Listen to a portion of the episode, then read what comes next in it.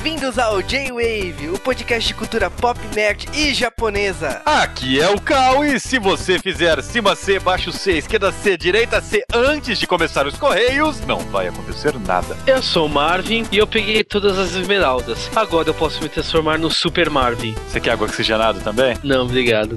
Obrigado. E aqui é o Juba e eu nunca comi chili dogs. Sejam bem-vindos a mais um gastronômico podcast de J-Wave falando sobre Sonic. É, né? Gastronômico é só citação do Chili Dogs, cara. Não tem, a gente não vai ensinar vocês a fazerem, esqueçam. Se ferrou. E segunda parte de Sonic, não sei o que tenha pra se falar, né? Se são jogos bons ou ruins. Eu preferia, eu preferia que tivesse a cozinha do Cal. Verdade, né? Tá faltando. Mas esse é o especial de 20 anos de Sonic, então chegou a hora de falar dos jogos da nova geração do Sonic. É da geração seguinte, né? Que essa geração é velha já. Que ele tá adolescente, tá meio mala. Geração 32 bits do Sonic. A geração que ele não é mais gordinho. Geração fitness. Geração gastroplastia do Sonic. E é isso, né, cara? Então vamos lá para a segunda parte de Sonic, mas primeiro vamos para os blocos Correios.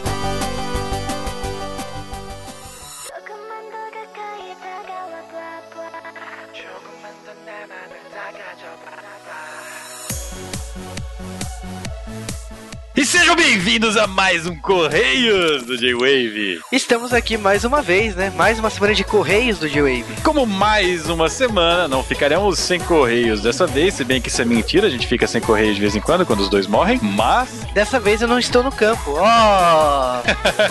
e essa semana temos notícias fresquinhas e para começar, nós vamos ter o live action de uma série que é muito amada aqui no Brasil e não envolve pessoas com armadura. Graças, né? Ainda bem, estamos falando aqui de Rurouni Kenshin, que vai ter agora sua adaptação à live. E dificilmente isso vai chegar no Brasil, infelizmente. Sim, o filme é da Warner Brothers japonesa. Eu fico muito feliz porque é um boato que já estava circulando há alguns meses que o ator Takeru Sato ia ser o Kenshin nos cinemas. E o mais legal desse anúncio é ver as pessoas falando da produção. Então foi legal ver o editor, né, agora que ele foi promovido, lá da Shonen Jump falando da escolha do Takeru Sato, o próprio autor, Nobuhiro Atsuki, falando que ele e a mulher dele sempre falavam que quando faria um filme do Kenshin seria o Takeru Sato, e o próprio ator, né, falando que quando ele era pequeno ele brincava com os amigos dele de luta de espada por causa do Rurouni Kenshin. Então eu fico muito feliz com o anúncio do Rurouni Kenshin chegar aos cinemas. E em homenagem a isso, J-Wave está preparando um podcast sobre Rurouni Kenshin. Aliás, o J-Wave está preparando um podcast sobre o Rurouni Kenshin faz um tempão, cara, mas tá foda. faz um tempinho que a gente tá tentando agitar isso aí. O Rurouni Kenshin, ou Samurai X, como é conhecido aqui no Brasil, comemora 15 anos em 2011, então não podemos deixar essa comemoração passar despercebido. Então Samurai X ou Rurouni Kenshin vai sair aqui em algum momento do J-Wave. E pra quem assistiu isso em espanhol, é a história do Samurai Vagabundo. Passava isso às vezes na Cartoon quando o áudio Passava. zoava. Mas não é só de notícias de samurais com cabelo rosa que vive o J-Wave. Sim, no domingo de manhã, 8 horas da manhã, aqui no Brasil, passou lá no canal coreano aquele documentário de música coreana. O pessoal falou assim: Nossa, passou essa casa lá, passou essa casa lá na Coreia e tal. Sim, passou minha casa na Coreia. passou um frame de mim no, no documentário, pelo que eu fiquei sabendo. Me filmaram e apareceu. Tchum, é, falei, nossa. Easter egg. Ainda me escrotaram no Twitter, então você quer dar autógrafo? Meu, por um frame! E essa é a estreia do J-Wave na televisão coreana. TV coreana mostrou onde é feita a edição do J-Wave, né? Legal, né? E essa semana vai acontecer um encontro dos membros do J-Wave em São Paulo e nós vamos dar detalhes pelo Twitter para quem quiser acompanhar e quem sabe encontrar a gente. Sim, vai ser o primeiro encontro da equipe do J-Wave.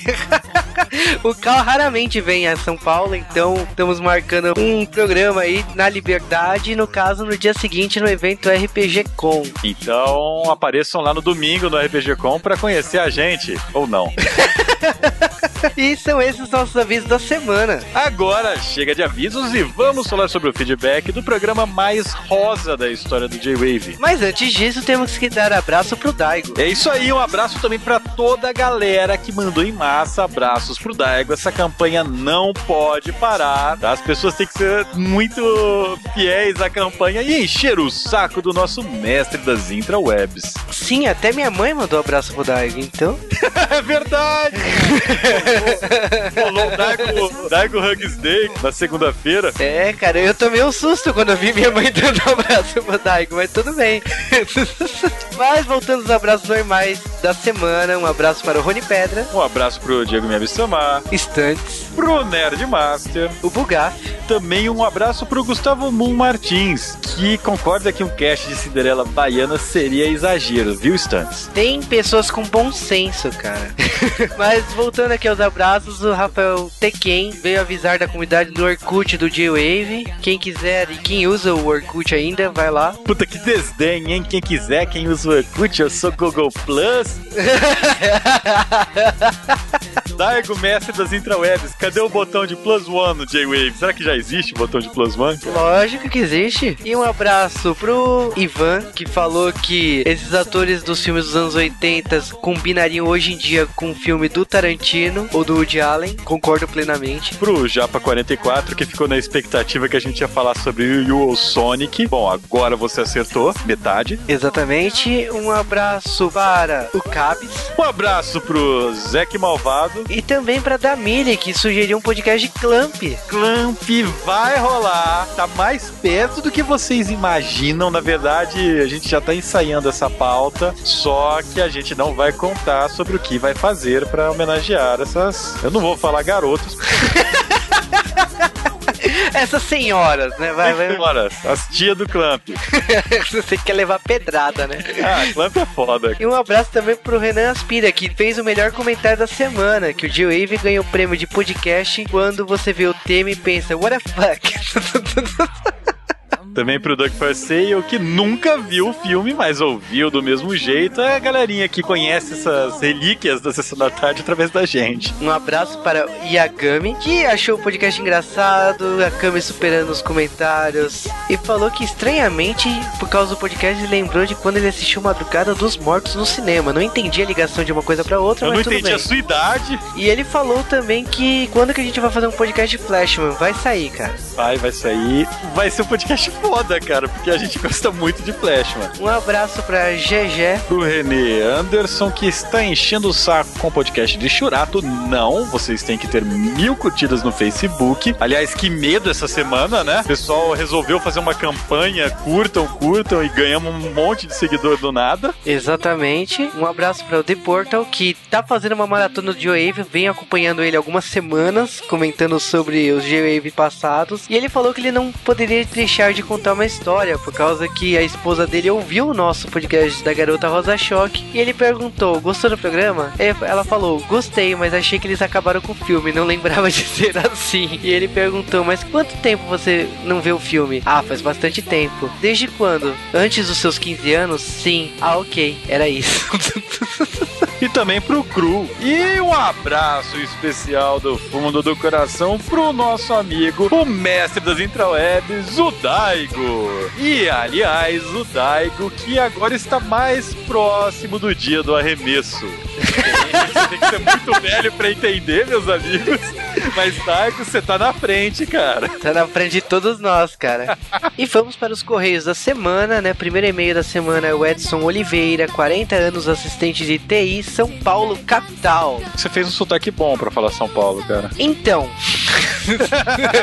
e o Edson disse que ele lembra do filme Garota Rosa Choque por causa que ele assistiu uma vez no Super Cine, quando passava o filme de madrugada na Rede Globo. E, cara, que pena, por causa que esse filme é um filme da sessão da tarde e hoje tá restrito aí no bloco de filmes de madrugada da Globo. Ele gostou do modo que a gente abordou esse filme, ou destruiu, né? E disse que os plots que a gente criou dariam uma história melhor do que o filme. Cara, isso é porque você não sabe as coisas que a gente corta dos plots. Tem muita coisa que foi cortada, cara. Dá uma dó. Agora, os pitacos da Cami sobre a moda dos anos 80 é todo podcast tem, cara. Sim, cara, desde manequim, cara. Desde manequim a gente percebeu que a Camis tem que falar de moda dos anos 80. Mas brincadeiras à parte aí, vale o destaque que ele reforçou aqui que calças pega-frango, meias de camadas, polainas, saias, vestidos, três cadarços coloridos no mesmo tênis, que normalmente era laranja, verde e amarelo. Tênis e... bamba ainda. e as infalíveis ombreiras. Nossa, ombreira era um treco foda, hein? Cara, ombreira era uma coisa ridícula. Não é que era, ainda é. Tem gente que não se tocou. Sabe o que é pior, cara? Um Brenner ainda existe, cara. É isso que eu falo. E valeu, Edson. E agora um e-mail do Arthur Malaspina, que fazia anos que não nos mandava e-mails. E ele diz que adora essas narrações que a gente faz de filme. É o formato que a gente prefere quando fala de filme, é esse. Então, não é tão comum, né, na, na podosfera. A nossa sessão da tarde tá aí, tem seus fãs, como o Arthur. E ele falou que é interessante notar a presença do John Cryer, que é do Two Half Man, que rouba a cena já na cena. É, sim, o Duck é sensacional. Ele compara o Duck com Chris Rock, mas eu acho que é mais foda ainda. E ele falou que concorda com a Camis em relação ao Steve. mas eu não vou ler esse comentário porque ah, vou ser ah. processado. Cara, o J-Wave tá que nem sessão da tarde agora, né, cara? A gente tem que maneirar o que fala. Vamos ter que fazer só filminho de cachorro, velho. Que droga, hein, cara? mas tem outro comentarista dessa semana aí que vale ser citado aqui, que é o Rafael Taira, né? O Japa Mullets, que vem mandando e-mail pra gente de podcasts antigos. Então ele fez um de Power Rangers. Falou do nosso de TV Cultura. Aliás, mandou um monte de coisa da TV Cultura. Falou sobre o cast de Dorama. Ele é o ouvinte que mais mandou e-mail essa semana de longe. A gente não podia deixar de citar. Nós recebemos sete e-mails dele. Fico realmente muito feliz de receber esse feedback dos podcasts antigos. Não dá para ler todos os comentários aqui aqui porque sempre lemos os comentários do podcast mais recente, mas fico feliz, principalmente de estar viciando as pessoas. Então é engraçado ver ele se viciando por Dorama, pelos comentários de lembranças de Power Rangers, as séries que a gente comentou no TV Cultura lá no começo e ele também lembrou. Então valeu, Rafael Taira. E se você quiser mandar um e-mail para o J-Wave, você deve mandar para jwavecast.jwave.com.br e cara, isso é Sonic Mario Parte 2 teve um monte de e-mail. Vocês, fãs de Sonic, vão deixar os fãs da Nintendo ganharem? Provocação, hein? Provocação. É, depois vem as Olimpíadas e você vê que o Mario corre igual o Sonic, né? Legal. e se você quiser comentar no podcast dessa semana, pode comentar, não vai atrapalhar o player. E entre no chat, por causa que o post é um grande chat entre os ouvintes do J-Wave. e pra mandar abraço pro Daigo. Também. E se você quiser mandar abraço ou algum tweet, é só mandar mensagens lá no Twitter, arroba Você também pode seguir qualquer um dos participantes que estão nesse programa. Tem o Twitter de todo mundo lá no post. E bom, se vocês quiserem um podcast de Churato, você já sabe, é só curtir lá no Facebook. Então, quando chegarem mil pessoas que curtiram J-Wave, vai rolar o podcast de Churato. E agora vamos para o podcast, que é uma metáfora bastante suja envolvendo Sonic atrás de anéis e Chili Dogs. Não tenho palavras.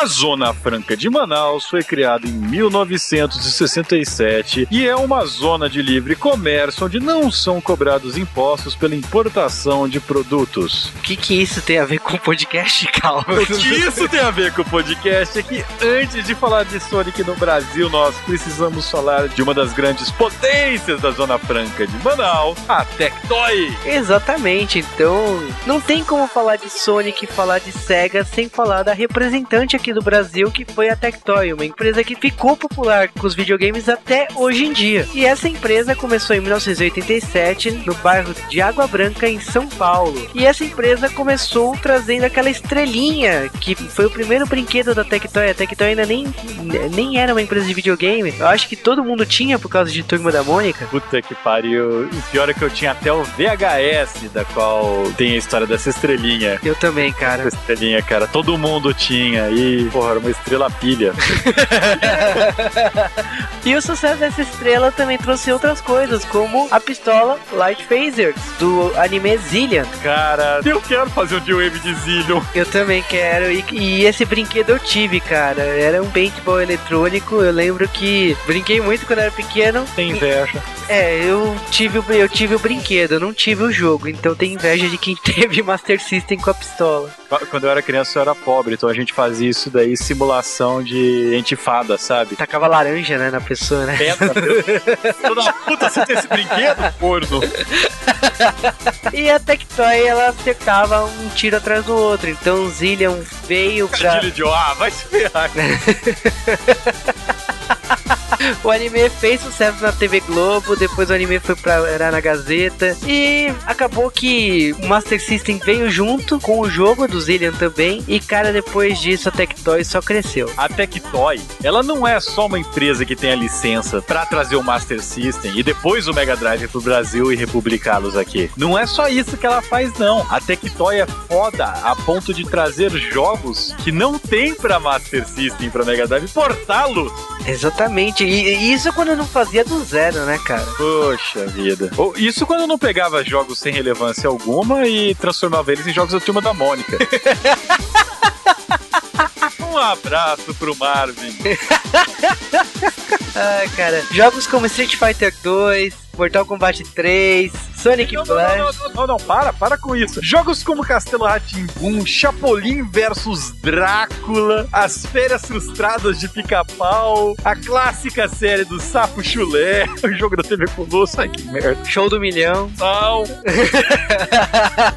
Mas a Tectoy foi uma empresa que conseguiu, no seu auge, possuir 80% do mercado brasileiro de videogames, cara. Isso, olha, não é pouca coisa não. E foi até Tectoy que trouxe o Sonic Blast pro Master System, cara, do jogo de Game Gear pra Master System. A Tectoy ela dominou por uma grande parte do, dos anos 80 o mercado de jogos. Eu acho que não tinha tanta competição. Vale lembrar que os videogames aqui eles chegaram bem mais tarde do que lá, né? Eles chegaram com uns 4, 5 anos de atraso para mais. O Nintendinho chegou com 10 anos de atraso. Sim, mas mesmo assim o, o desenvolvimento e a nacionalização dos jogos é uma coisa invejável. Vale também citar traduções Teve jogos que foram lançados em português, como Phantasy Star, Shining in the Darkness, e a criação também de jogos musicais. Inclusive, o último modelo de Mega Drive que saiu no mercado vem com um jogo estilo Guitar Hero com rock nacional. Então, é interessante que a Tectoy tenha esse tipo de mercado até hoje em dia. Isso sem contar o Zibo, né? Que pode não ter dado certo, mas tá aí. Não tá mais, cara. Não deu certo, foi descontinuado. Isso é, é muito triste isso. Mas uma coisa que não citamos aqui da Tectoy é Pense Bem. Isso eu tenho saudade. Não. Ah, eu tenho. Não.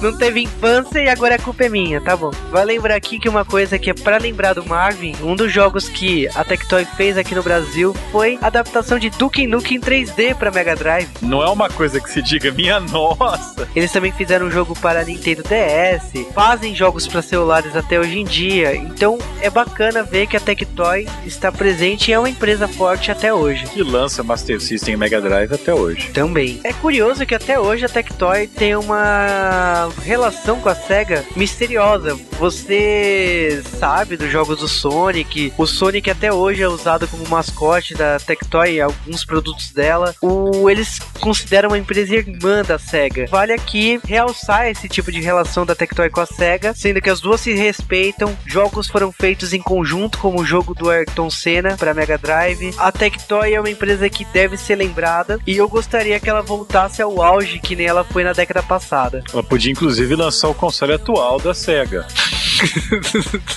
Porra. Eles podiam trazer de volta o Dreamcast, né? Não só o Mega e o Master System. Sim, lançar um modelo mais atual, Parecendo né? Um Dreamcast HD, né? E lançar, cara, qualquer quantidade de jogos que ela lançar, dobra os jogos que tem pro Dreamcast, então tá valendo. Concordo, cara. E é isso, cara. Falamos de Tectoy, deixa saudades aí, principalmente pela história da empresa. E vamos falar de Sonic agora.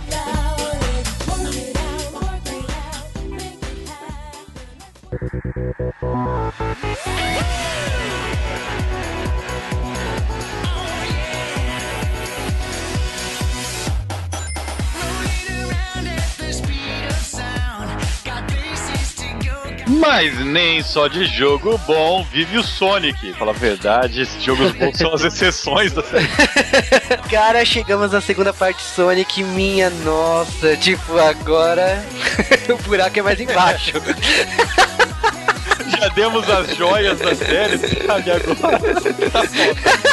Mas o pessoal vai falar assim, meu Deus, como assim? Só nada pressa daqui pra frente? Não. É que Tá daqui pra trás, vamos falar aqui rapidamente dos outros jogos de Sonic que nós não falamos. Eu vou começar citando aqui um jogo que não é ruim, mas é, é irrelevante, que é o jogo de pinball do Sonic para a Mega Drive. Como nota de trivia, esse é o único jogo de Sonic que tem alguns personagens dos desenhos de Sonic. E é a única coisa que eu posso dizer sobre ele. Ele é bem medíocre, foi feito pela SEGA americana, sem muito pitaco dos criadores originais. E é um jogo de pinball. É, é o típico jogo, vamos ganhar dinheiro em cima de. Mas não é um jogo ruim, eu gosto dele, tenho boas lembranças dele, não jogaria hoje em dia, quero deixar Não, não claro. jogue, não jogue. Existem jogos de pinball melhores no Mega Drive. E aliás, por que existem jogos de pinball no videogame?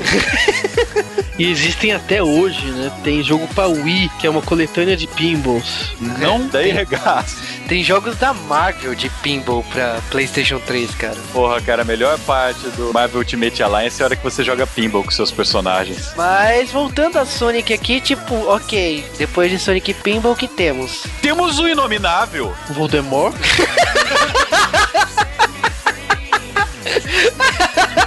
Não, Pedro, a Sonic 3D Blast. É, esse jogo é complicado. Ai meu Deus, agora, agora o bicho pega. Sonic é uma série conhecida por sua velocidade, Sua rapidez.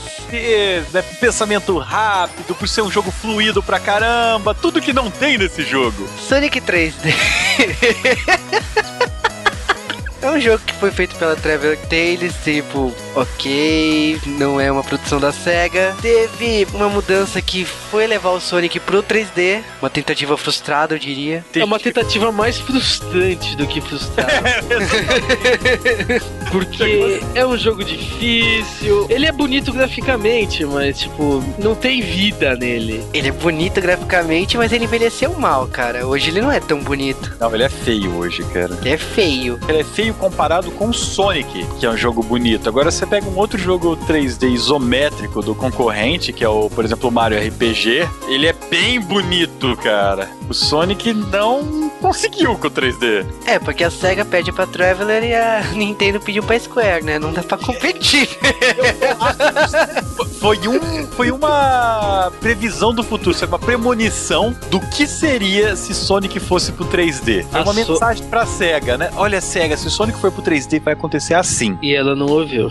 Ignorou completamente. Olha, cara, pra pesquisar pra esse podcast, tipo, Sonic 3D, eu vou te dizer que assim, eu joguei bastante no Mega Drive. Ele foi lançado praticamente assim, no fim da geração do Mega Drive. Eu não gosto muito da- das influências dele, como trazer os flicks de volta, porque era um jogo de 84 de fliperama. Eu acho legal e tal, mas ok, não combina com Sonic, não gosto não.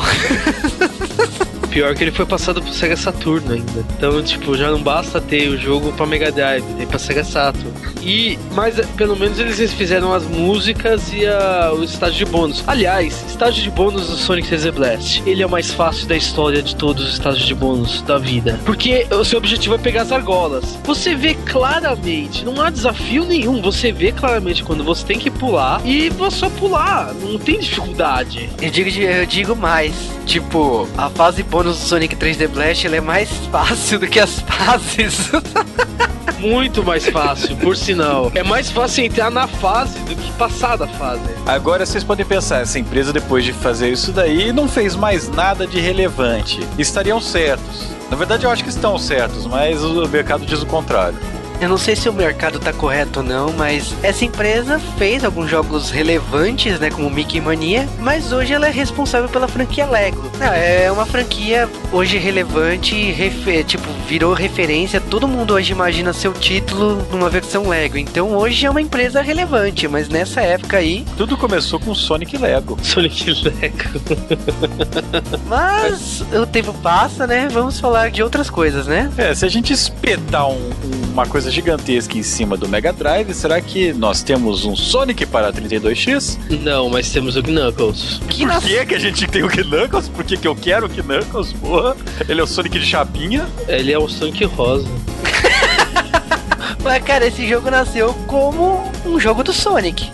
Era. Há algum tempo circula pela internet um demo chamado Sonic Crackers, que a, a fanbase completamente insana, conseguiu provar para o resto do mundo que era um demo de Knuckles Chaotix. E eu acho esse jogo bizarro por causa que a ideia era que o Sonic e o Tails trabalhassem juntos. Então, tipo, eles andavam como se estivessem presos com uma corrente. Só que tem um problema: o jogo não fica rápido. Aliás, o jogo fica bem devagar. Talvez por isso que tenha virado um, um jogo do Knuckles, não do Sonic. Mas o jogo do Knuckles teve seu sucesso aí. Eu acho que era um dos jogos que fazia o pessoal ter o 32 2X. Infelizmente o acessório não pegou, não teve um catálogo de jogos tão grande assim. Na boa, hoje em dia você fala em 32X, o único jogo que te vem na sua mente é Knuckles mesmo. Cara, na verdade o 32X nem o Sega CD pegaram porque era praticamente um console separado, porque você precisava de alimentação, energia externa, eles próprios rodavam o jogo sozinhos, sabe? Vale citar aqui que todo acessório que o Mega Drive tinha tinha tomada, com exceção do adaptador para cartuchos do Master System,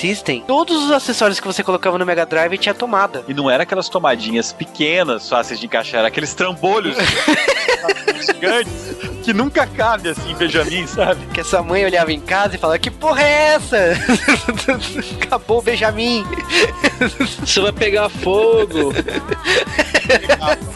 Não só pegava, é que vários acessórios desse pifaram exatamente por calor, já que a SEGA não projetava esses acessórios direito. É, a SEGA era sacana, né? Porque ela queria manter o clock alto do seu processador e aumentava a energia elétrica em vez de fazer um processador melhor. Sei lá, cara, a SEGA inventou as luzes vermelhas da morte. É, o pessoal falando da Xbox hoje em dia, então, o Mega Drive tá aí pra provar que não. Isso já era uma coisa dos anos 90.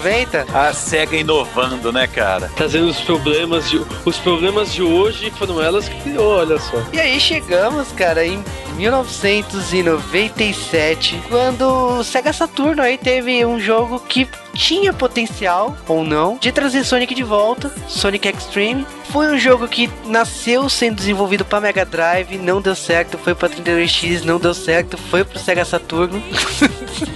e não deu certo. Não deu certo, e a SEGA então cancela essa merda. e era esperado pela, pela SEGA, por todos, como o aplicativo que ia fazer o, o Saturno ser alguém, mas não, não apareceu até hoje. É, é um jogo que ele nasceu, tem a ele tem até sua história interessante aí, mas ele nasceu usando o mesmo engine do Knights que era o mascote do Sega Saturno, falhou. Teve várias ideias interessantes, né? Então, tipo, personagens. Foi o primeiro Sonic que eles estudaram trazer a namorada, né? Do Sonic na época dos desenhos, a série, né? Dos combatentes da liberdade, para um jogo. O projeto ficou um bom tempo sendo chamado de Sonic Max. E o estúdio que fez o Sonic Extreme foi o estúdio que fez Sonic 2, 3, o Pinball e o Comic Zone. Então, tipo, não, não era um estúdio ruim, mas o projeto morreu por ser mal conduzidos, não sei. Várias mudanças de engine, o Sega Saturno começou a, a falhar, foi uma posição bem problemática pro pobre Sonic. E, tipo, ele morreu da ideia mais idiota que eu já vi. Ele morreu primeiro por causa que um responsável do projeto pegou pneumonia. Em seguida, o projeto morreu por causa que eles estavam fazendo a adaptação de Sonic 3D Blast pro Saturno. Foi quando eles decidiram, então, o projeto foi cancelado. Oh! E vamos pegar esse jogo que é muito ruim e vamos adaptar ele. Parabéns, vamos, SEGA. Vamos botar é, estágios de bônus novos. Isso vai fazer a toda a diferença. Ah, agora sim eu vou comprar um Saturn. Toma no cu, sério. se fudeu, se fudeu. Eu acho que a SEGA, nesse momento, eles devem ter demitido toda a equipe que fez o Mega Drive funcionar. Aliás, eu acho que eles demitiram assim que vendeu o Mega Drive, sabe? O Mega Drive começou a vender, mandaram todo mundo embora. Agora a gente se vira sozinho, né? E contrataram a equipe de merda. Pegaram os melhores caras do Japão para fazer merda, dos Estados Unidos também, e fizeram um excelente trabalho, cara. É, sem mencionar que, tipo, ainda tem coisa pior, né? Por causa que Sonic Extreme foi cancelado, algumas pessoas dessa equipe foram reutilizadas utilizadas para fazer Sonic R, Sonic Racing. Que tem a melhor trilha sonora de Sonic. Eu acho que é a única coisa que presta desse jogo.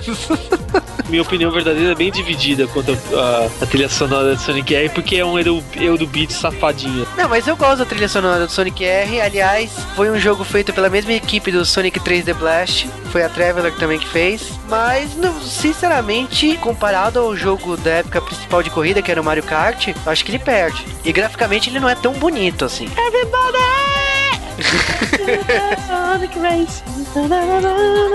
é, não gosto.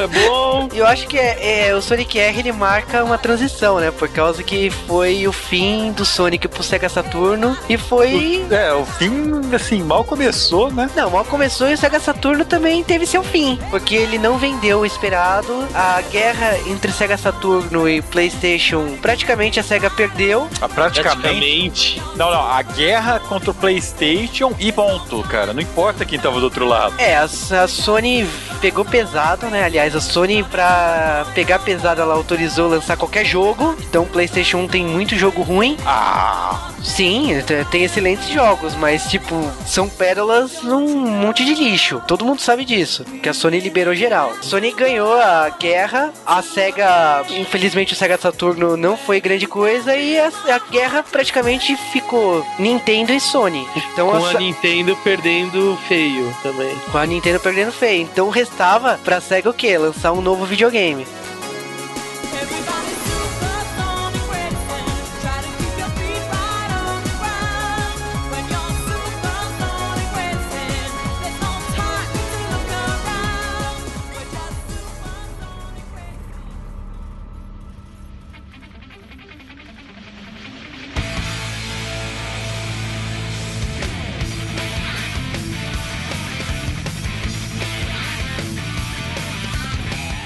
Enquanto isso, no laboratório da SEGA. A SEGA, depois de perder humilhantemente a batalha, e ela já estava acostumada né, a fazer merda e vender, ela resolve inovar. E no meio da geração de consoles, com o PlayStation 1 ainda em seu auge, o PlayStation 2 bem no horizonte distante, ainda não tinha nem pensado em sair, a SEGA anuncia o seu novo console, com o maior controle da história dos videogames. Puta que o pariu.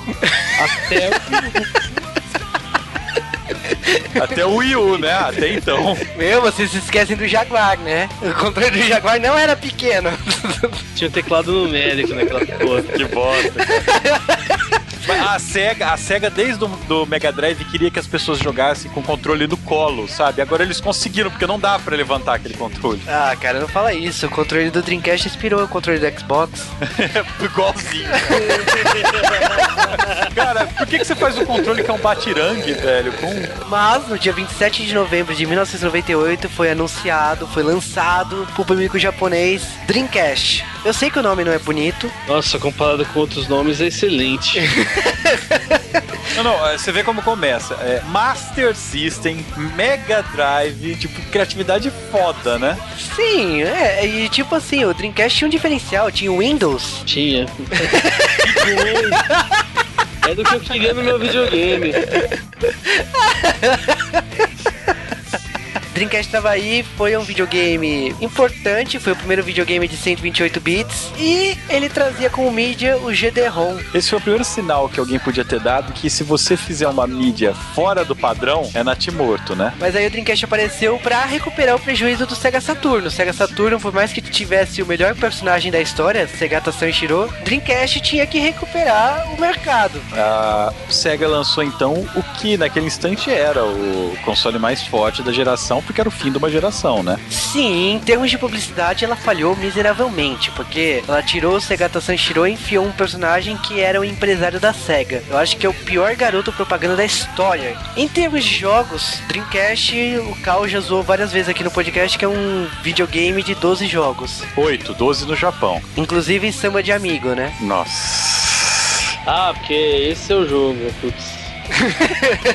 Mas o importante aqui num podcast de Sonic é falar que o Sonic precisava ser reinventado. Se o Mario foi reinventado no Nintendo 64, o Sonic também precisava ser reinventado para uma nova geração. E nesse caso, eles resolveram fazer um jogo bom de Sonic. Quase. Sim, é, quase, sei lá, cara. O Sonic Adventure, lançado em 98 também, quase com o lançamento do Dreamcast, ele tem novidades. O Sonic agora está no mundo com humanos. O, a história aumentou consideravelmente, agora tem um conceito de RPG, é uma aventura com algumas pitais de RPG, vamos dizer assim. É um jogo interessante, eu particularmente gosto das fases Sonic Adventure. Eu só não gosto da ideia do RPG no Sonic Adventure. Eu não gosto. Você gosta do Sonic lidando com humanos? Não, isso me incomoda muito. Eu acho bizarro, como no início do Sonic 1, tipo, é, depois da primeira coisa que você faz com o Sonic, que é matar um chefe, tá lá CG tudo. Aí você aparece numa piscina cheia de mulher, né? Ela fala, puxa, aqui, quando eu imaginava Sonic 3D, eu pensava, mulheres na piscina. É isso. Sonic Adventure é um jogo bonito, eu não nego. Eu acho que, por mais interessante que seja a ideia do Chaos Adventure, a ideia do VMU, né? Aquele acessório que colocava no controle do Dreamcast e você colecionava os mascotes, né? Os Tamagotchis, né? Era uma época de Tamagotchi, mas ele peca. Ele não é, para mim, ele não tem todo o mérito que o Mario teve, entendeu? Em se reinventar. Então, no jogo do Mario 64, todas as fases você tem que ir pelo castelo e encontrar onde tá a fase. Geralmente ela tá numa pintura. Você pula nela e chega na fase. Tudo certo. O Sonic é bem mais complicado. Tem alguns lugares que você precisa ir e lá você encontra as fases. Quer dizer, você tenta encontrar as fases porque você não acha porque o jogo não te diz onde estão. Ele dá uma leve ideia de onde está, mas não, você não acha fácil. Sem contar, né, que eu acho a coisa mais emocionante é que da primeira pra segunda fase o Sonic precisa pegar um trem pra poder ir pra segunda fase. Tipo, what? É pra evitar a fadiga.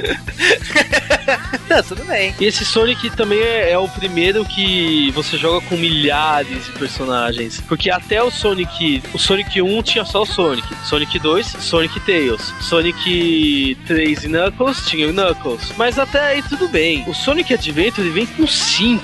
E não é que nem nos Sonics anteriores que eles são opcionais. Você pode jogar com outro normalmente, não vai dar muito problema. Mas. Uh, dessa vez, pra você terminar o, o jogo de verdade, você tem que ir com cinco personagens. Vale uma dica aqui que esse é o jogo favorito do Cal, por causa que o Sonic luta com uma baleia. Por que, Sonic?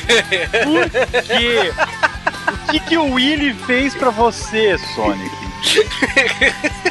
Pra mim, a parte mais bizarra desse jogo é a participação do Big the Cat. Que é um gato grande roxo, que o objetivo dele em todas as fases é encontrar onde seu sapo de estimação está. Mas ó, Sonic Adventure não é um jogo ruim pra crítica, é um jogo que foi bem. Ele teve 38 de 40 da Famitsu, ele teve uma nota boa na maioria das revistas na época, então não é um jogo ruim pra crítica. Ele vendeu bem, vendeu 2,5 milhões de cópias no mundo inteiro, só nos Estados Unidos vendeu um milhão. Então, em termos de referências, Sonic Adventure ele reinventou o personagem, ele trouxe um novo Sonic, um Sonic até mais agressivo, um Sonic que tem olho verde, ele é mais alto, ele é mais magro. Então é um Sonic 2.0. Diz a lenda que o pessoal considera esse Sonic um Sonic que se passa 10 anos no futuro. Eu não acho que é nada a ver, eu acho que são encarnações diferentes, igual o Mario. Cada Mario é um Mario e cada Sonic para mim é um Sonic diferente. O Sonic Adventure ele fez o seu papel, reinventou o Sonic para um novo público, um novo console, uma nova geração. E como esse jogo fez sucesso, ele acabou ganhando uma versão diretor sem cortes. Então é esse jogo foi relançado para o GameCube em 2004 e no ano passado ele foi relançado para o Xbox e para o PlayStation 3 por download, além de da Steam também. O que, que não tem na Steam, né, cara? Do que no 3D.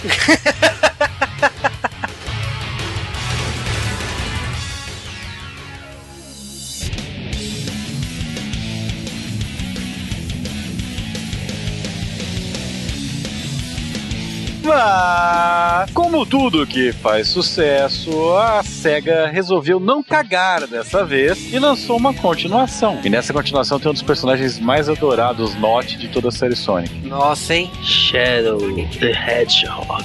Porque eles pensaram, puxa, eu preciso de um rival pro Sonic. Como eu vou fazer? Eu vou pintar ele de preto. É porque o Knuckles já tá de boa com o Sonic, sabe? Os caras vão ter na churrascaria junto, mas porra, SEGA. Porra, SEGA. É, eles precisavam de um novo vilão aí, né? Não queriam trazer o vilão do Sonic CD de volta, né? Então. Fala de swap com o Sonic. É, pela história, ele é o que seria uma vida perfeita. Ele é só, então ele é só um porco espinho preto. É, Cara, mas esse jogo demorou pra sair. Esse jogo saiu na reta final do Dreamcast. Ele saiu em junho de 2001 e foi feito para comemorar os 10 anos do Sonic de Mega Drive. Eu não vou negar que eu tenho uma simpatia muito grande por esse jogo, Sonic Adventure 2. Ele tem uma solução bem melhor resolvida do que o primeiro jogo. Ele tem menos história, menos enrolação e mais fases. Não tem hub, então as fases já começam no lugar no, no início. E ele tem uma proposta interessante. Ele tem o lado herói e o lado vilão. Então você joga com Sonic Knuckles e Tails de um lado, e você joga com Shadow, a Road e a Dr. Eggman do outro. E são histórias que se completam. Elas não são como muitos jogos que o, vilão, o final dos vilões não é verdade. Não, as duas histórias que se completam e quando você finalmente chega no final das duas, você tem acesso à última história. Aliás, se você não fizer os dois lados, você não consegue ir pra frente. Então você é obrigado a jogar. De novo. E esse jogo também teve uma reedição pro GameCube anos depois. Exatamente. Pode anos, eu quero dizer um ano, mas. Esse segundo jogo do Sonic pro Dreamcast ele tem uma vantagem que é mais ação e menos enrolação. Eu acho que a SEGA devia ter aprendido o que, o que ela fez com esse jogo, porque nos próximos ela repete alguns erros do primeiro Adventure. Gosto muito da primeira fase desse jogo. Esse jogo a SEGA ainda não aprendeu a usar câmera. Sim. Que é o grande problema dos jogos de plataforma 3D, né? Aliás, o grande problema desses dois jogos do Dreamcast não é esse, não é só a câmera. O grande problema é a sensação de velocidade. Não tem como você fazer o que você faz no jogo 2D em velocidade no jogo 3D, cara. E não, não te dá motion sickness, sabe? Provavelmente vai te dar literalmente motion sickness se você tentar. Não, exatamente. Por causa disso, depois disso daí, mesmo com os consoles ficando cada vez mais potentes, os jogos de Sonic nunca foram rápidos como eram antigamente. Porque um jogo 3D você vai vomitar se for naquela velocidade. Vai lembrar que quando esse jogo saiu pro GameCube, logo depois, né, que o Dreamcast acabou, esse jogo tinha um extra, que era um acessório que linkava o GameCube com o Game Boy. E esse acessório, ele podia transferir o caos, né, aqueles bichinhos, os Tamagotchis, né, do Sonic Adventure, dos jogos Sonic Advance, é, Sonic Advance 2 e Sonic Pinball Party. Então você interagia esses bichos aí com os jogos Sonic Adventure 1 e o Sonic Adventure 2. Essa conexão entre o GameCube e o Game Boy Advance não foi uma coisa muito desenvolvida nessa geração, né? Mas é um extra, né? Eu tinha o acessório em casa, então eu usei algumas vezes. Pode assumir que foi pra Pokémon, vai, assuma. Pokémon, Wario. Eu gostava da conexão do Wario, eu abria minigames, mas não é um podcast Wario, então voltemos. Wario, no Wario. Esse jogo é considerado o quinto melhor jogo de Dreamcast foi um grande sucesso aí, vendeu 1 milhão 440 mil cópias nos Estados Unidos. É considerado um dos jogos mais populares para GameCube e na minha opinião é o melhor jogo de Dreamcast, tenha dito. E o que não significa grande coisa. É, Sonic continua a tradição de ter a tradição quase sempre seguida de ter jogos bons, de ter trilhas sonoras ótimas. O tema principal do jogo é a música chamada Live and Learn, que é um dos símbolos de Sonic moderno. Para mim, é a melhor música de Sonic, né, dessa geração, né? Não consigo imaginar numa música que represente Sonic que não seja essa.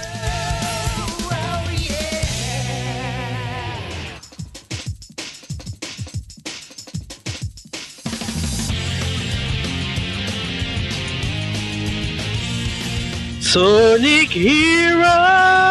Esse é o primeiro jogo de destaque, né, da SEGA, né? Acabou, Dreamcast morreu, SEGA virou uma empresa software, que significa fazer jogos para todo mundo. E tá aí, primeiro Sonic exclusivo aí para todo mundo. Exclusivo para todo mundo é foda. E por algum motivo, já que eles estavam nesse esquema de agora é comunitário, sabe? Eles falaram, ah, então vamos fazer um, um Sonic da comunidade, né? Colocar vários personagens para jogar de uma vez só. Era o que todo mundo gostava de Sonic, né? Os vários personagens cativantes da série. Note. É, a ideia de trazer a união aí dos personagens, eu acho que já é uma coisa que você, se você pesquisar e ver que já tentaram fazer isso num jogo que não deu certo lá atrás, no Mega Drive. Mas Sonic Heroes é um jogo de trio, tipo, explorar a habilidade de cada personagem. A música é cativante, o jogo tem coisas boas, mas eu não gosto muito dessa ideia de trio. E ele saiu para GameCube, PlayStation 2 e Xbox. Dos três, eu te digo que eu gosto muito do controle do GameCube, então por isso que Sonic Heroes eu joguei no GameCube. Cara, se for ver, realmente a SEGA ela soltou isso para todos os seus concorrentes. Não, abriu a porteira, cara. Abriu a porteira de maneira não muito feliz, digamos assim. É, eu acho assim, ele trouxe uma ideia de times, né, que eu acho bacana. Então tem o time Sonic, que é Sonic, Tails e Knuckles, tem o time Dark, que é o Shadow, a Road e o E 1, 2, 3, Omega, e tem o time Rose, que é a Amy,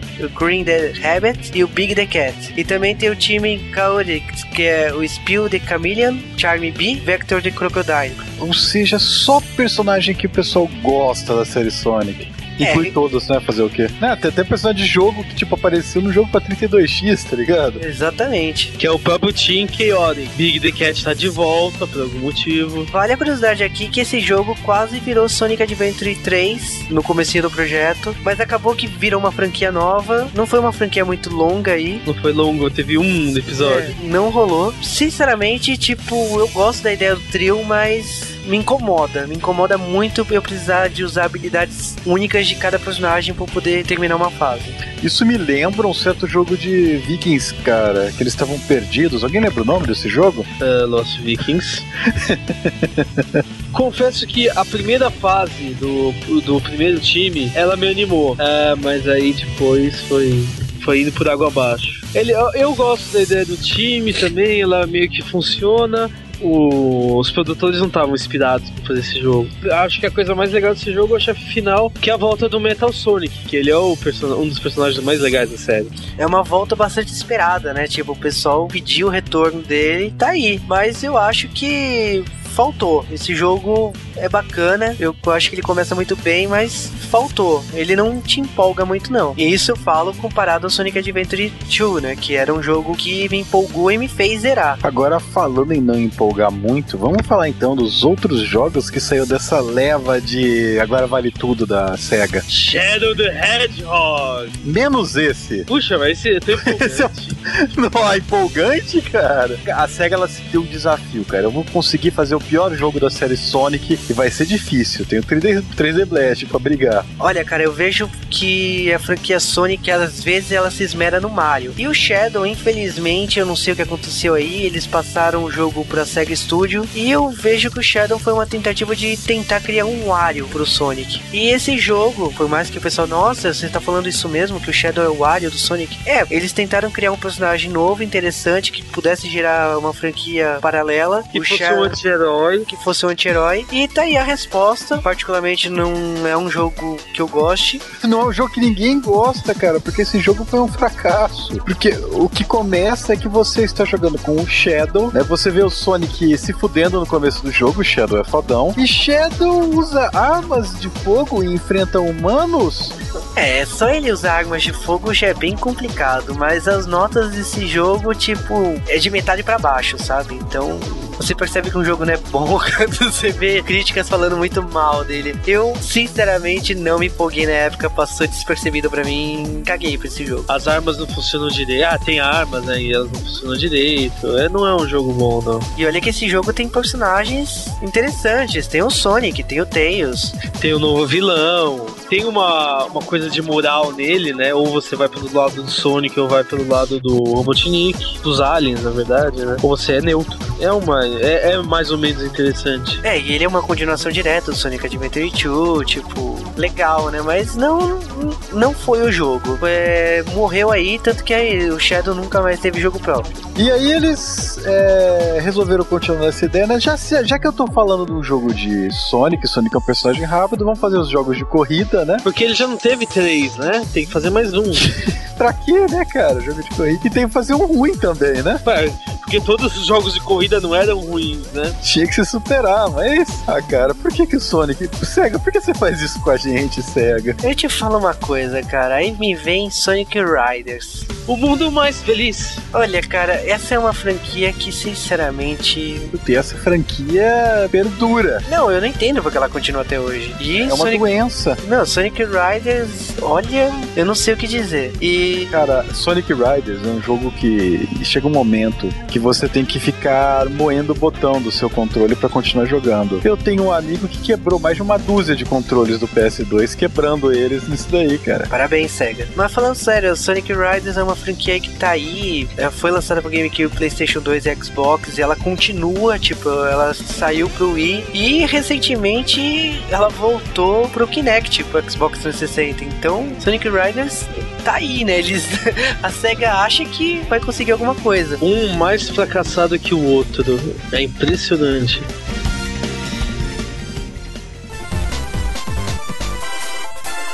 Enquanto isso, no Game Boy Advance. Agora que a SEGA não tem mais que usar o Game Gear, né? Então eles resolveram adotar, né, o Game Boy Advance como plataforma para os seus jogos portáteis de Sonic. E sabe toda aquela merda esmedalhada que estava sendo o Sonic 3D e eles não conseguindo fazer um jogo bom como antigamente? Nos portáteis eles decidiram então, volta tudo como era antes. Jogo bom, sabe? É. Sinceramente, são jogos bons, cara. Esse é o mais estranho. É, porque eles colocaram o visual do Sonic atual, né? Que é o Sonic alto, magrelo e tal, mas mantiveram exatamente como era Sonic. Então é Sonic 2D. É, são Sonics com, tipo, tudo que tem no atual, 32 personagens para escolher, cheios de movimentos especiais e tal, mas é um Sonic rápido, é um Sonic 2D que todo mundo queria jogar, cara, e não tinha como errar. A não ser que você queira jogar com os outros personagens, aí tem bastante coisa pra errar. Nossa, especialmente com a Amy. Que a Amy não corre, né? Ela vai. Cara, você vai jogar um jogo do Sonic que você não corre, vai jogar Mario. Tipo, ela não corre e, pra ser, e tipo, nem pular em cima dos, dos inimigos funciona. Você tem que dar martelada neles. Não funciona. Mas a série Sonic Advance, né? São três jogos. É uma série muito boa pra Game Boy Advance. É uma das coisas que eu queria que tivesse saído coletânea pra o DS, né? Infelizmente não saiu. Aliás, é uma das poucas coletâneas que a SEGA ainda não fez, né? Eu tô esperando, pô. O Mega Man, por exemplo, ele tinha toda aquela série do Mega Man Zero lá com quatro jogos e no DS fizeram uma coletânea que os quatro viram um único jogo, seguidão, assim. Podiam fazer muito bem isso com o Sonic. E eu acredito que ia ser uma boa, cara, mas muito me espanta não fazer, tipo, é a SEGA, eles relançam absolutamente tudo para absolutamente qualquer lugar. É, para não dizer que eles não relançaram tudo, todos os outros Sonics para Game Boy, né? Exatamente, mas eu acho que aqui vale uma coisa destacar que o Sonic Advance ele tem como diferencial aí a entrada da Jimps. A Jimps, que é um estúdio que, que o pessoal não dá nada, né? Na minha opinião, a Jimps foi quem trouxe de volta a diversão do Sonic. Para mim, a, a Jimps ela fez outros jogos mais pra frente relevantes aí, mas ela entrou com esses jogos aí de Game Boy Advance. Então ela trouxe a diversão de volta. Você percebe que a Sonic Team tinha perdido a mão e a Jimps, como co-desenvolvedora do projeto, ela fez o serviço muito bem e acabou que os próximos jogos do Sonic ela acabou entrando, entrando, entrando. E hoje, quando você vê um jogo do Sonic, a primeira coisa que você procura a Jimps está fazendo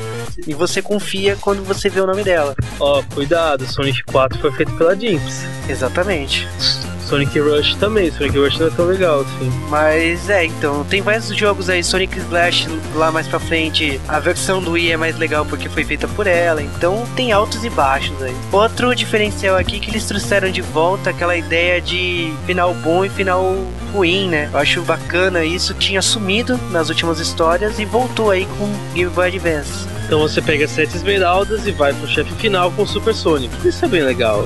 Porque nos outros era obrigatório você ter um final bom. Não, nesse não, você tem que ganhar o seu final.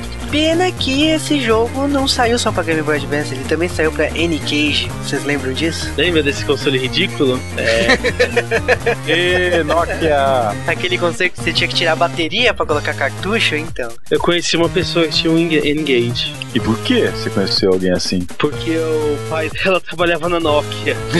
Ah, pai, eu quero Game Boy Advance. Toma aqui o um Engage, meu filho. É igual. Ó, tem o Sonic igualzinho. Então, tem o Sonic Battle e ele é horrível. Não tem mais, mais nada a dizer. que bom, Marvin. Obrigado. é uma tentativa frustrada de Super Smash Bros.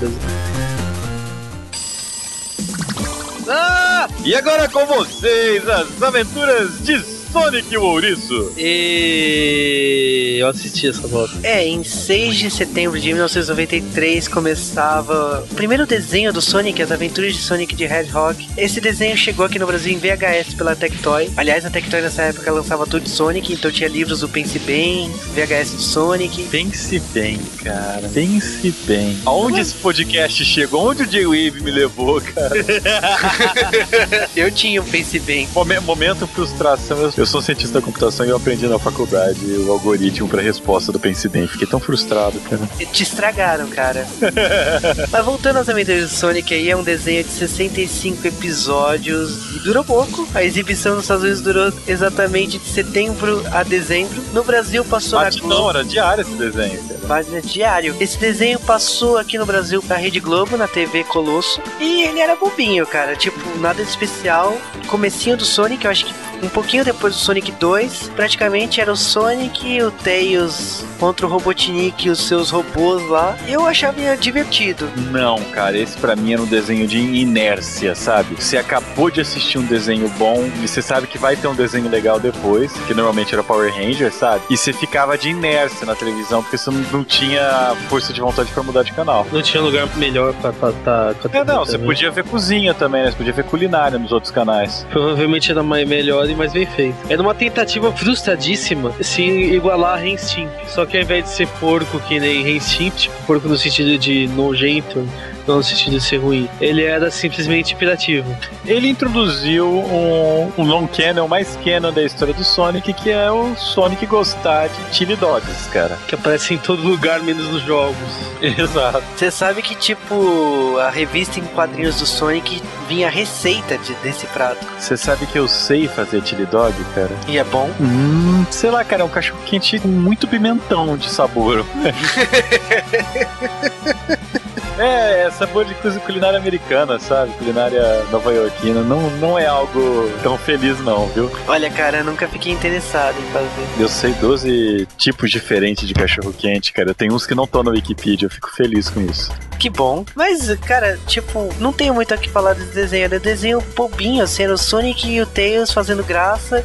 Os coadjuvantes do Robotnik fizeram bastante sucesso a ponto de ganharem citação, né? Eles são personagens do do jogo de estratégia do Robotnik. Do Dr. Robotnik's Mean Bean Machine. Exatamente. Mas é só isso, cara, que eu tenho que falar desse desenho. Esse jogo do Robotnik não é tipo de um Tetris? Exatamente. É Puyo Puyo. Não é uma bosta. Não, não é uma bosta, cara. É Puyo Puyo que eles acharam que o personagem de anime não ia fazer sucesso no ocidente e colocaram Robotnik no lugar. Mas é, é e a Nintendo colocou Kirby. Ah, do e... Nintendo é bom, aqueles caras que mudam, sabe? Nossa, porque o Kirby, o Kirby é uma masculinidade absurda, né? Nossa. Aliás, entre o Kirby e os personagens originais do Puyo Puyo não, não faz relevância nenhuma, né? Tá lá. Paralelo a isso, também teve uma outra série do Sonic produzida na mesma época, lançada no mesmo mês, que é o Sonic de Red Hot, direto. E aqui também foi lançado em VHS, passava essa série no SBT. Eu conheço essa série como Sonic os Combatentes da Liberdade. Ela é um pouquinho mais dark. Pouquinho? Uau! Ela é muito mais dark. Ela é mais dark que qualquer produto já lançado para desenho baseado em, em videogame. Eu vou te dizer que é meu desenho favorito de todas as adaptações do Sonic. É uma pena que só tenha 26 episódios, duas temporadas, mas ela tinha uma história muito boa. Variava, tinha episódios ruins, não vou negar, mas Claro. gostava muito. Cara, o Robotnik era um vilão sério. E capaz, ele na história, ele já dominou o mundo do Sonic. O Sonic e seus amigos são a resistência. Se É. você está ouvindo isso, você é a resistência. Cara, eu gostava do Sonic, o Tails, a princesa desse mundo, né, a Sally. Tinha o tio do Sonic, né, que é o Charles Hedgehog, que tinha virado máquina e, tipo, ele, ele ajuda o Sonic, sendo um, um agente duplo. Eu acho que a personagem menos interessante aí era a Dulce, né, a dragão, né, mas tudo bem. E esse desenho. Bom, não vou falar de Furbies no J-Wave. Mas a culpa é sua, De quem? do desenho. Ah, tá. O problema dessa série é que, tipo, ela teve uma cronologia tão boa, ela amarrou tanto aí do, na questão de explicar a origem do Sonic, explicar por que o Robotnik conquistou e tal. Ele começou a explicar o pai da série, né, que era o imperador daquele reino e tal. E ele começou, ele conseguiu ser um desenho eco-chato sem ser chato. Sem ser chato, tinha muitas referências a outros jogos do Sonic, então o Robotnik vira e mexe, queria capturar o Sonic e usava a referência do Sonic Pinball. Eu acho que foi uma pena essa série ter sido cancelada, existiam ideias para uma terceira temporada. E, como eu disse, das quatro séries de Sonic que a gente vai falar aqui, é a que eu mais gosto. Essa série foi a base pra série em quadrinhos que até hoje é publicada pela Art Comics nos Estados Unidos. Eu achei os primeiros os primeiros quadrinhos chegaram até aqui, viu? E eles têm twists, eles têm gente morrendo, gente quase morrendo. É bem e tem, Tem uma- crises, cara. tem crises. É impressionante. É uma pena que o GB do Sonic não foi muito longe aqui, né? Então, quando a história do Sonic, que é baseada nesse desenho, começa a ficar interessante, aqui já tinha parado de sido lançada. É, porque o início desses quadrinhos, putz, é muito ruim. Mas vai melhorando bem. E aí não para O que, o que é esquisito, né, cara? Porque os bichinhos fofinhos e tal, numa história completamente dark, né? Até, é bem, não era o único, né? SWAT Cats também tava lá. SWAT Cats também, malditos furries, mas SWAT Cats é um desenho foda, cara. Porra. Foda demais. Sabe por que SWAT Cats foi cancelado, né? Capitão Planeta. Capitão Planeta. Vamos fazer um J-Wave de Capitão Planeta, Marvin? O poder é de vocês. Mas depois disso, três anos se passam e os japoneses decidem fazer um desenho do Sonic. É, os japoneses ficaram empolgadíssimos com as cenas de anime que tinham naquele jogo lá, o Sonic CD que nós falamos. E o estúdio do Yu Yu Hakusho fez três episódios de Sonic. Por quê? Por quê? O estúdio Pierrot, cara, vou te dizer que eu fiquei meio decepcionado, por causa que essa série de três episódios é considerada a melhor de Sonic. E ok, fui lá assistir a série do Sonic, esses três episódios. E é decepcionante. É que nem os caras considerarem o filme coreano de Dragon Ball a melhor adaptação de live, né? Foi essa a sensação que eu tive, cara. Enquanto isso, na França, eles fizeram um outro desenho chamado Sonic Underground. É underground mesmo, né, cara? É, cara, é uma produção francesa com Estados Unidos e Canadá. O que que podia dar? Ah, cuidado, viu? Ah, existem várias produções francesas que são muito boas de animação. Cara, risca três espiãs é demais, que eu gosto. O que sobra? Gente! Lu, Ok? Se você usar falar que a nova série do Garfield é boa, o G-Wave acaba agora. repare que eu não falei o Akfu, Martin Mystery também você tá proibido de falar. mas Lu é muito foda, cara. O Tintin é belga, mas é muito foda. Tá lá. Eu ia falar, por que, que você falou Tintin? A animação foi feita na França? É que os desenhos foram feitos na França, se não me engano. Mas a animação é canadense também. Babar que foi feito no Canadá. E É, Mas Lu continua sendo foda. E Três Espiãs Demais eu não tenho vergonha de admitir que eu gosto. Eu também gosto de Três Espiãs demais. Mas voltando aqui ao Sonic Underground, tipo, a série teve 40 episódios, ela foi produzida bem depois, ela foi produzida em 99. Ela tem referências a todas as séries anteriores do Sonic, então, tipo, tem milhares de participações especiais, mas ela tem um problema. Ela Sonic, é uma bosta. É, Sonic com música não dá, cara. É, Sonic anda por aí, eu não lembro exatamente porquê mas ele anda por aí com dois irmãos deles. E aí eles são uma banda. Eles tiram do nada, uma, o Sonic tira uma guitarra, o irmão dele, o Manic, tira uma bateria. E a irmã Sônia um teclado. eles tocam rock. Eu não sei se essa foi uma tentativa de fazer Sonic virar Juice e as gatinhas, mas é ridículo, tipo, ter a aventura do dia e de repente toca a música do nada. Sonic and the Pussy Hedgehogs. Não, não ia dar certo, cara. Não deu certo. Apesar de não deu horrível.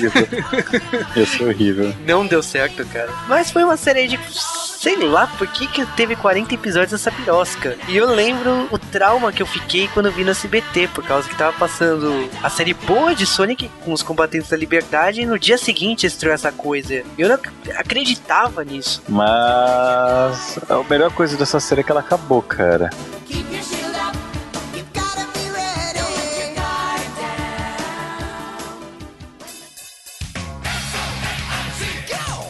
E no dia 6 de abril de 2003 vinha mais uma série japonesa do Sonic, Sonic X, que é baseada no Sonic Adventure 1 e 2. E dessa vez, nos Estados Unidos, a série foi adaptada pela 4Kids, aquela empresa simpática que quase não mexe nos animes.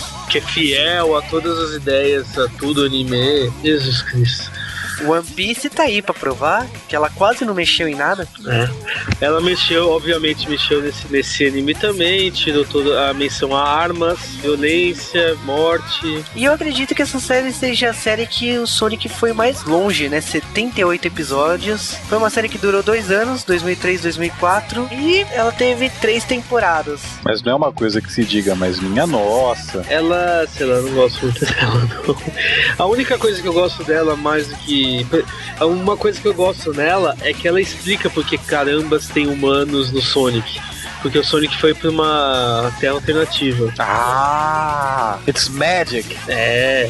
Não, foi a. Aqui, quando é Sonic, não, foi a Esmeralda do Caos que fez. Ah. A Esmeralda do Caos faz absolutamente qualquer coisa. É, os japoneses pensaram, né? Coisa que os americanos não fizeram com o Sonic Adventure 1.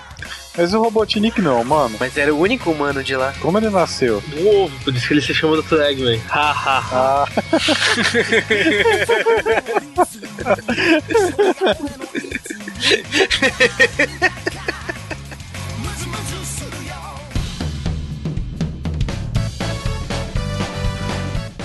E Sonic tem jogos demais para fazer isso em apenas duas partes? Exatamente, por isso a comemoração do Sonic não acaba aqui. A comemoração do Sonic vai acabar só quando sair o último jogo, ou pelo menos o mais recente jogo da série Sonic. Exatamente, Sonic Generations, que recentemente a SEGA deu de presente o demo. E o que vocês acharam do demo? Pelo pouco que o demo mostra, gostei pacas do Sonic Generations, gostei muito da música usada pra fase 2D. Eu te falo que, pelo que eu pude ver da parte 3D, que no demo não está presente, não gostei. Então significa que vai ser a mesma coisa do que o Sonic Unleashed, que eu gostei só de metade do jogo. Com o Sonic, eu sou que nem o Silvio Santos. Eu só acredito vendo. E na terceira parte desse podcast falaremos de todos os jogos da nova geração. E iremos para o fundo do poço. Ou seja, finalmente o G-Wave vai ter aquela conversinha com vocês que já estão velhos o suficiente para saber sobre furries. E sobre Sonic 2006. É melhor falar sobre os furries, cara. Eu acho que muito menos denigrir a gente do que falar sobre Sonic the Hedgehog. E até o final de novembro, começo de dezembro, quando já tiver saído o novo jogo de Sonic. Pois é, a terceira parte vai demorar.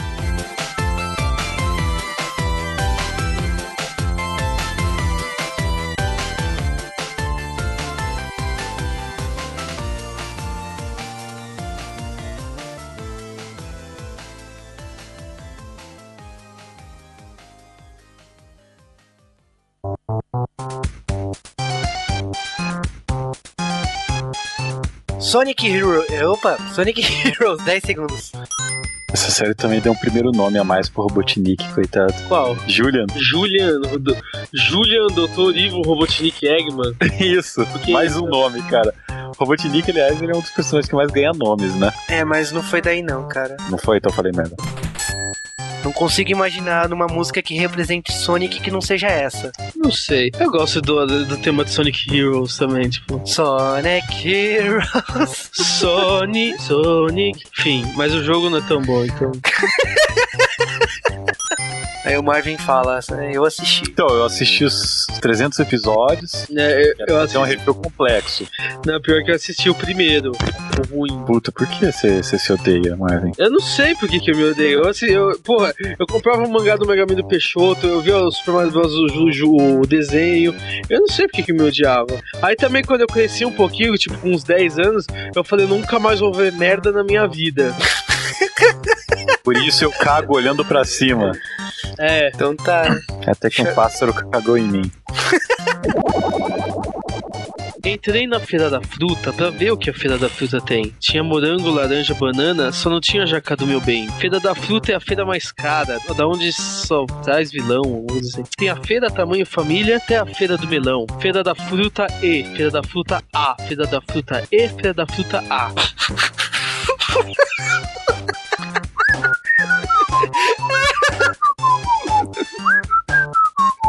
Ainda bem que eu gravei isso, já tem o final do podcast.